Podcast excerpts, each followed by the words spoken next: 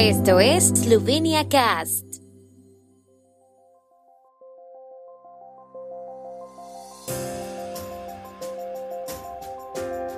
Noticias.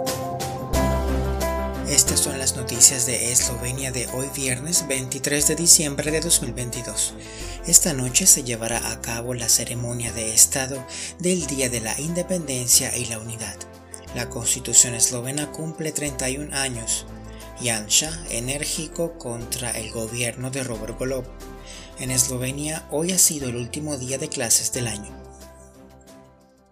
Con motivo del Día de la Independencia y la Unidad, que se celebra en Eslovenia el lunes 26 de diciembre, esta noche tendrá lugar una ceremonia de Estado en el auditorio Tsankareu de Ljubljana.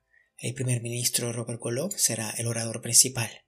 La presidenta del Parlamento esloveno, Urška Klakočar Zupančić, ofrecerá una recepción a las familias de los miembros caídos en la defensa territorial, el Ministerio del Interior y las víctimas civiles y heridos en la guerra de Eslovenia. El Día de la Independencia y la Unidad conmemora los acontecimientos del 26 de diciembre de 1990, cuando la entonces Asamblea Eslovena anunció los resultados del plebiscito en el que el 88.5% votó a favor de la secesión de Eslovenia de la entonces Yugoslavia. El plebiscito propiamente dicho se celebró tres días antes, el día 23 de diciembre de 1990. Hace 31 años, la entonces Asamblea Eslovena aprobó y promulgó la Constitución eslovena, que también separó legalmente a Eslovenia de Yugoslavia. Desde 1997 celebramos en esta fecha el Día de la Constitución, que el Tribunal Constitucional conmemoró con una reciente sesión conmemorativa. El presidente del Tribunal Constitucional, Matei Acheto, se dirigió a los asistentes, para quienes el Día de la Constitución tiene un doble significado además de conmemorar la adopción de la Constitución eslovena, es también un recordatorio de que el deber y la tarea de respetar el orden constitucional nunca cesan. La Constitución eslovena fue redactada en 1990 por un grupo de expertos dirigido por el abogado Peter Jambrek.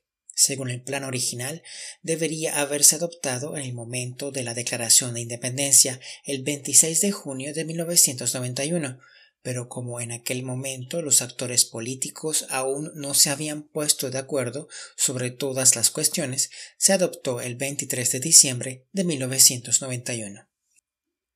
El líder del partido de la oposición SDS, Yanis Janša, afirmó que el gobierno de Robert Golob está convirtiendo el Estado de Derecho en el Estado de la barbarie. Pero las consecuencias políticas de este deslizamiento hacia la barbarie no bastan por sí solas, cree y y afirma que es necesaria una reflexión más amplia y un movimiento general hacia la sobriedad, invitando a todos a hacer lo que puedan para contribuir a la sobriedad. Que la orgullosa celebración de este año del Día de la Independencia y la Unidad sea una oportunidad para volver a beber profundamente del pozo del sentido común y el coraje eslovenos, añadió Yansha. Los escolares eslovenos estuvieron hoy en la escuela por última vez este año. Mañana comienzan las vacaciones de Navidad y Año Nuevo que disfrutarán durante diez días. Las clases se retoman el próximo 3 de enero. Aunque las vacaciones no estarán emblanquecidas por la nieve, habrá muchas actividades para los escolares. La mayoría de las escuelas también celebraron hoy el Día de la Independencia y la Unidad, que es día festivo este lunes 26 de diciembre.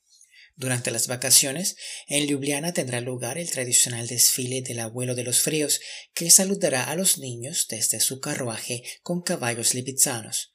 La Asociación de Amigos de la Juventud de Maribor y el Centro del Parque Nacional de Triglau, en Bohin, también prometen una variada oferta de actos infantiles. El tiempo en Eslovenia. El tiempo con información de la ARSO, Agencia de la República de Eslovenia del Medio Ambiente. Se nublará por la noche en el este del país. Las mínimas matinales del sábado oscilarán entre menos 2 y 4 grados, con mínimas de hasta 9 grados centígrados en la región de Primorska.